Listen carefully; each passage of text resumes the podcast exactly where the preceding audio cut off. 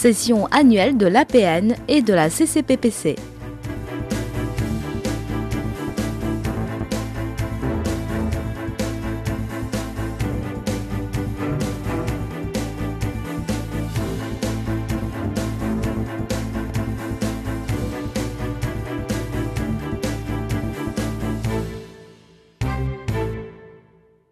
Le projet d'amendement de la loi sur la législation sera soumis pour l'examen à la première session de la 14e Assemblée populaire nationale de la Chine et ce qui propose d'y inclure l'adhésion et le développement de la démocratie populaire sur l'ensemble de processus. Selon le rapport du 20e Congrès national du Parti communiste chinois, le développement de la démocratie populaire dans l'ensemble du processus est l'une des exigences essentielles de la modernisation à la chinoise. Oui, en effet, le président Xi Jinping a annoncé vouloir faire franchir à son pays une nouvelle étape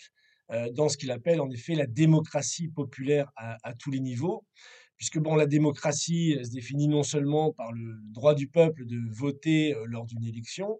mais euh, aussi de, participer aux affaires politiques au quotidien, qui est plus la conception chinoise. Si on regarde les principales démocraties occidentales, États-Unis, Royaume-Uni, y compris la France d'ailleurs,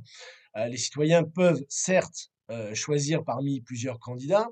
euh, mais simplement les plus riches peuvent être candidats quand on regarde les coûts exorbitants des différentes campagnes électorales. Donc cela annonce, ce n'est pas de la démocratie, mais ça s'appelle de la plutocratie. Donc la Chine s'emploie plutôt, elle, à renforcer la participation citoyenne aux décisions politiques dans le contexte de ce qu'on peut appeler une démocratie plus participative.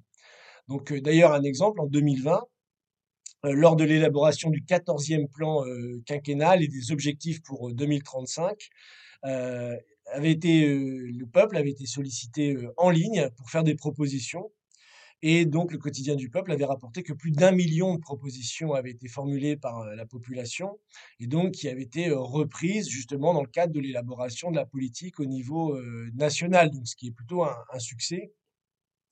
Et c'est là l'importance donc de, l'APN, hein, l'Assemblée populaire nationale, qui est au cœur justement de, du système politique chinois, qui est composé d'environ 3000 représentants des provinces, des, des, régions autonomes, des municipalités, qui font remonter justement la volonté du peuple. Les sessions annuelles de l'APN et de la CCPPC constituent un vecteur institutionnel important pour la pratique de la démocratie populaire chinoise sur l'ensemble du processus elles peuvent également être décrites comme un excellent exemple permettant au monde d'observer le fonctionnement efficace de la démocratie à la chinoise.